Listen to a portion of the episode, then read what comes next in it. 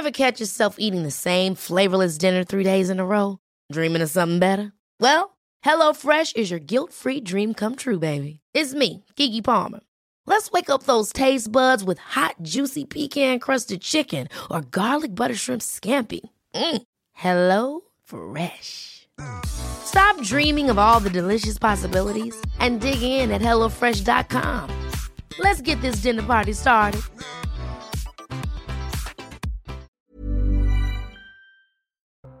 Bonjour, aujourd'hui avec Sacha dans la santé expliquée à ma fille, nous verrons s'il est utile de prendre des vitamines pour se booster à la rentrée, pour être en pleine forme à la rentrée.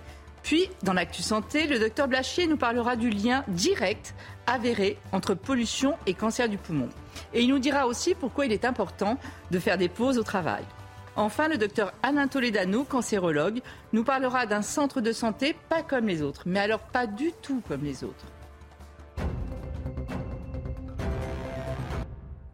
Alors c'est vrai, Sacha, pour beaucoup, hein, pour un grand nombre, les vitamines sont les alliés, alliés, on va dire, indispensables de la rentrée. Et ils sont nombreux à se ruer dans les pharmacies, dans les grandes surfaces, pour acheter des cocktails de vitamines pour être en forme. Euh, mais est-ce que c'est vraiment utile? C'est la question qu'on se pose aujourd'hui. Alors là, tu parles des, plus des cures de vitamines, mais à part les vitamines en comprimé, les vitamines en général, on les trouve où et à quoi elles servent? Fais-nous un petit topo sur les vitamines. Comment ça Alors, les vitamines, elles sont utiles, indispensables Vital. Dans vitamine, il y a Vita. Vita, c'est la vie, hein, c'est la Dolce Vita. voilà. Donc c'est vrai, elles sont vraiment indispensables. On les trouve euh, essentiellement dans l'alimentation. Notre corps est capable de fabriquer la vitamine D, tu sais, c'est celle qui est pour les os, pour la solidité des os, avec euh, les, les, rayonnements ultraviolets qui arrivent au niveau de la peau. Là, il y a une réaction chimique qui se passe et on peut fabriquer de la vitamine D et on peut aussi fabriquer de la vitamine K avec nos, petites bactéries dans, nos intestins. Mais sinon, tout le reste, c'est uniquement dans l'alimentation. Euh, il existe 13 vitamines, à toute petite dose, ça ne fait pas grossir du tout. Les vitamines, c'est pas calorique. Et surtout, c'est indispensable à, toutes les fonctions du corps. Hein. C'est des facilitateurs de toutes les fonctions de l'organisme, pour le sang, pour les os, pour le système digestif, pour le système nerveux, pour tout.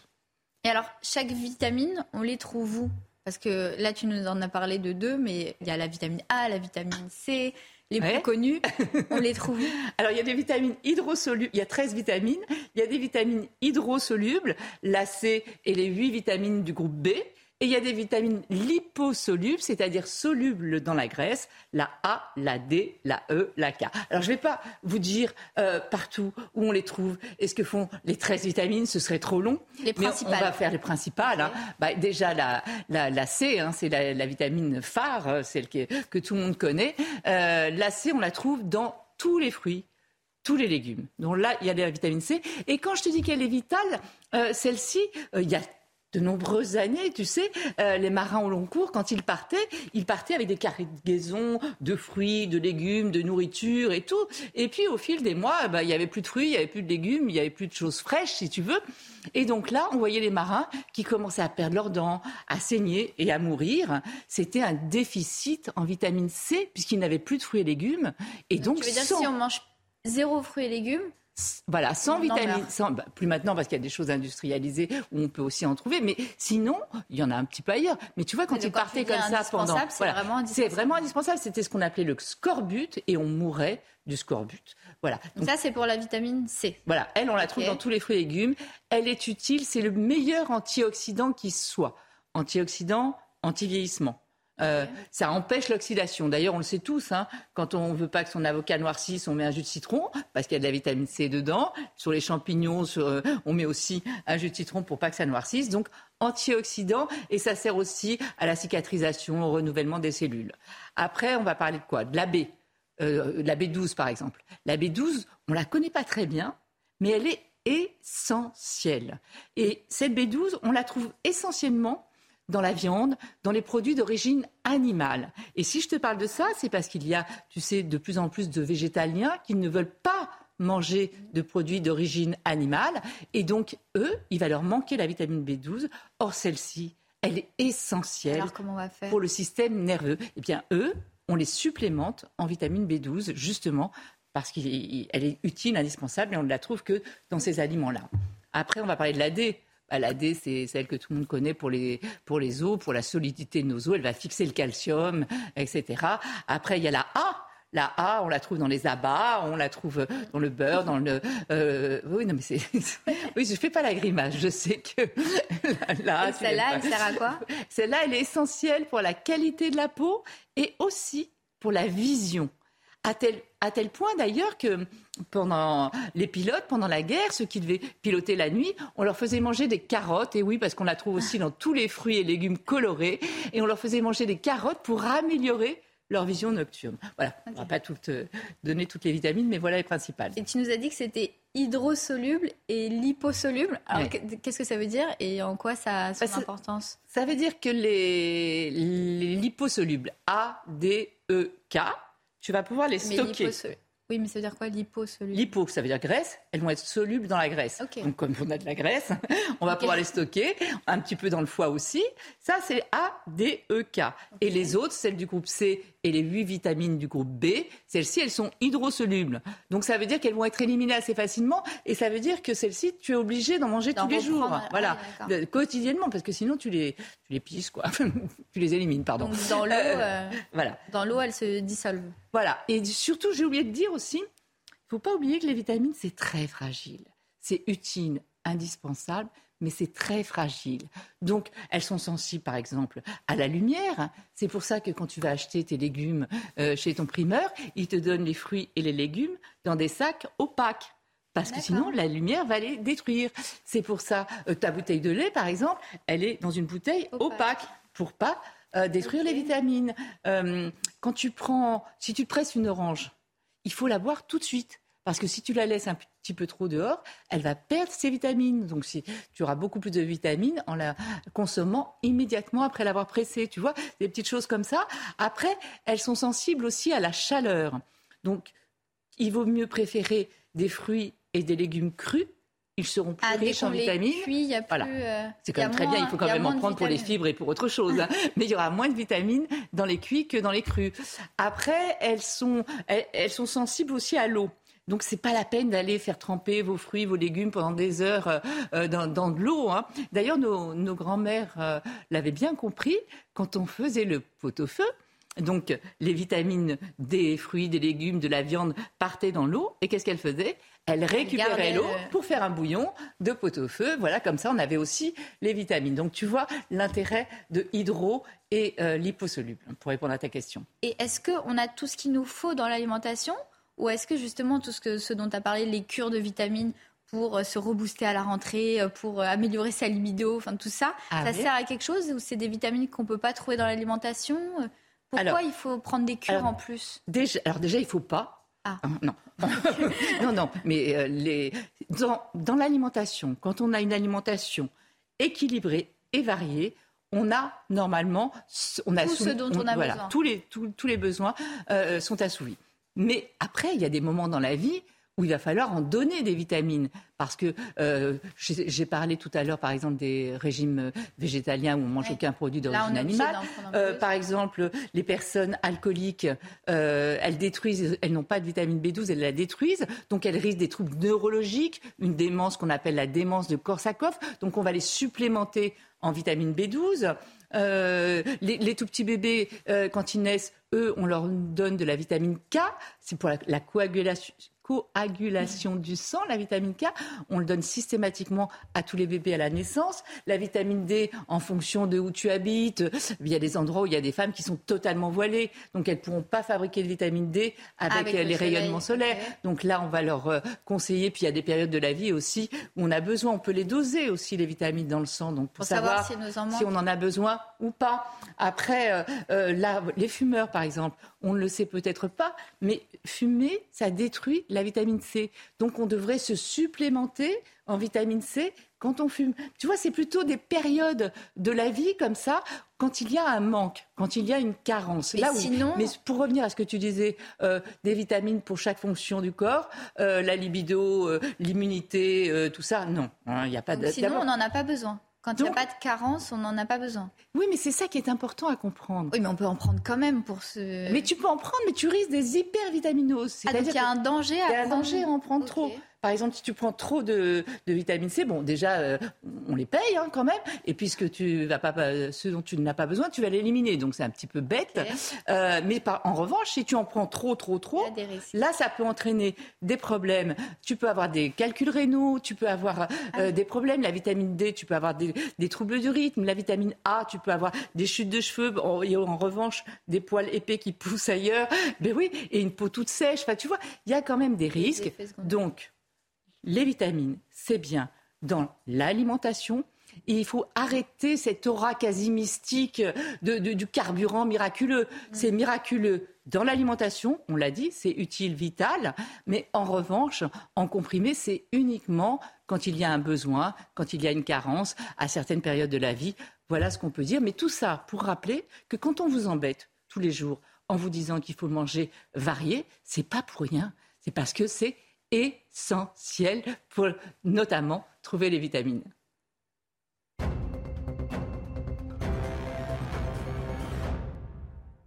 Docteur Martin Blachier, bienvenue. Euh, ravi de vous retrouver. Je rappelle que vous êtes médecin de santé publique et épidémiologiste. Alors aujourd'hui, on va parler de deux sujets, mais pour commencer, un sujet quand même, on savait tous hein, que c'était très mauvais la pollution pour nos, poumons. Mais là, au Congrès européen de cancérologie, oh, il y a une annonce quand même qui va changer beaucoup de choses. Absolument, c'est une, équipe anglaise qui a présenté ses travaux effectivement le week-end dernier au Grand Congrès européen de cancérologie et qui a travaillé sur les particules fines. Vous savez, les particules fines, c'est ces particules qui émettent essentiellement les moteurs diesel, qui sont très fines et qui pénètrent dans votre arbre bronchique et qui ont la capacité d'irriter un petit peu votre, euh, vos cellules, votre mm. épithélium. Et en fait, euh, on ne savait pas exactement pourquoi ces particules fines mm. pouvaient déclencher du cancer du poumon. On voyait des associations statistiques. Et donc, eux, ils se sont rendus compte d'une chose assez intéressante, c'est qu'en fait, c'est une partie de la population qui a une particularité génétique, mais qui est tout à fait normale. Et ce n'est que cette petite population qui a cette mutation qui peut avoir un cancer du poumon déclenché par ces particules fines de la pollution. Oui, on peut rappeler aussi qu'au départ, il y avait un constat, c'était de voir une augmentation des cancers du poumon chez les non-fumeurs. Absolument. On sait aujourd'hui qu'il y a un peu plus de 20% des cancers du poumon qui sont chez, chez des non-fumeurs. Et donc, c'est une part qui augmente. Et on ne savait pas exactement les facteurs. On savait que la pollution était potentiellement euh, incriminée. On savait aussi qu'il y avait une partie des cancers du poumon qui avait déjà cette mutation mais on ne savait pas l'interaction qu'il y avait entre la pollution et cette mutation en particulier. Donc vous me dites, il y a une partie de la population, c'est quoi C'est 20%, 30% C'est 20-30% de la population qui a ces, ces, mutations, hein, euh, pour les nommer Kiras et GFR, mais bon, qui, ont ces deux mutations, mais qui sont tout à fait normales, qui ne sont pas malades. Elles ont une prédisposition génétique à être cancéreuses, et en fait, la pollution... Euh, Exactement. Chez ces personnes-là uniquement, va pouvoir euh, mettre le processus de fabrication de cancer en marche, et ces gens vont développer potentiellement, hein, ah. une petite partie d'entre eux, un cancer du poumon. Et c'est parce qu'en fait, ça va créer une inflammation C'est ce qui va se passer dans, le, dans les poumons, c'est ça? Absolument. En fait, l'interaction entre ces particules fines, alors, ne sait pas exactement comment ça se passe, mais l'interaction entre ces particules fines et euh, cet allèle génétique, cette petite mutation, va faire qu'en fait, on va, comme dans tous les cancers, on va avoir une perte de contrôle du cycle cellulaire, on va avoir une cellule en particulier qui va se multiplier, se multiplier, se multiplier, qui va finir par développer mm. un cancer et potentiellement des métastases. C'est très bien d'avoir trouvé ça. Mais euh, en quoi c'est bien? Qu'est-ce que ça va changer pour les patients? Alors, on, a compris qu'il fallait réduire la, pollution. Alors ça, bon, ça on le savait, mais il n'y avait pas besoin effectivement de, ce mécanisme. Ce qui est assez intéressant, c'est qu'on pourrait imaginer hein, dans un futur euh, moyen, voire long, euh, détecter ces mutations chez, un certain nombre de gens, donc chez les 20-30% de la population, et chez ces personnes-là, soit bah, leur particulièrement faire, leur dire de faire attention aux particules fines, donc des mesures, euh, des mesures de vie. Non, mais c'est pas être dans les endroits les plus pollués. Vous savez, on en a déjà parlé, pas être trop proche des routes, ce genre de choses, ou alors carrément bloquer euh, ces récepteurs euh, GFR avec des traitements qui existent pour éviter l'arrivée euh, d'un cancer du poumon. Donc ce seront les deux méthodes qui seraient possibles. Et puis ça peut aussi ouvrir certaines pistes de recherche euh, sur euh, ces cancers qui sont chez les non-fumeurs déclenchés par les gens qui sont très exposés à ces particules fines. Je rappelle que c'est totalement différent des gaz à effet de serre dont on parle tout le temps. Ce sont les particules fines. Hein. Ces particules fines n'abîment pas la planète, elles abîment vos poumons. D'accord. affaire à suivre donc et très intéressante. Autre sujet dont vous vouliez nous parler cette semaine? Alors, je voulais vous parler d'une grande étude, enfin une grande méta-analyse, comme on dit. Ce sont des, une équipe roumaine qui a regroupé plus de 30 ans de recherche sur le phénomène des pauses au travail. Donc ils ont repris toutes les études et en analysant toutes ces études, en mettant les résultats ensemble pour avoir quelque chose de plus précis, se sont rendus compte qu'effectivement, vous travaillez mieux, vous êtes plus performant, moins fatigué, plus vigoureux dans le travail si vous faites effectivement des pauses de 10 minutes toutes les 45 à 50 minutes. Ça enlève beaucoup de boulot à la fin de la journée, ça bah, En fait, oui, mais vous travaillez mieux finalement. Le travail cumulé sur la journée est bien meilleur parce qu'en fait, votre cerveau récupère et vous êtes capable d'être beaucoup plus performant sur la séquence de travail que vous allez avoir après cette pause. Euh, je rappelle qu'il ne s'agit pas de pause clope. Hein. Euh, qu'est-ce qu'on doit faire pendant la pause? Alors, ce qui est important, c'est de ne pas travailler. C'est-à-dire que ce ne sont pas des pauses où vous allez faire autre chose que la tâche sur laquelle vous êtes. Il faut que ce soit quelque chose qui soit sans rapport avec le travail. Le mieux, c'est de se lever, de marcher potentiellement de s'étirer, en fait, de se vider un petit peu la tête pour après replonger euh, dans euh, votre travail. Pour être beaucoup plus performant. Pour être beaucoup plus performant. Et ça, ça c'est d'autant plus vrai que vous faites une tâche qui est un petit peu pénible, un petit peu répétitive. Mm. On pourrait avoir tendance à penser que c'est là où on doit être très concentré. Mais non, même les tâches où on n'a pas nécessairement besoin d'être très concentré, mm. on est bien meilleur quand on fait des pauses toutes les heures à peu près, environ 10 minutes c'est pas gagné en tout cas. que ça, je sais pas si ça va arriver bientôt euh, en France, mais je sais pas. En tout cas, c'est intéressant de, de savoir qu'on. En tout cas, il faut pas se culpabiliser de faire des pauses toutes les heures. Merci beaucoup, docteur Blachier.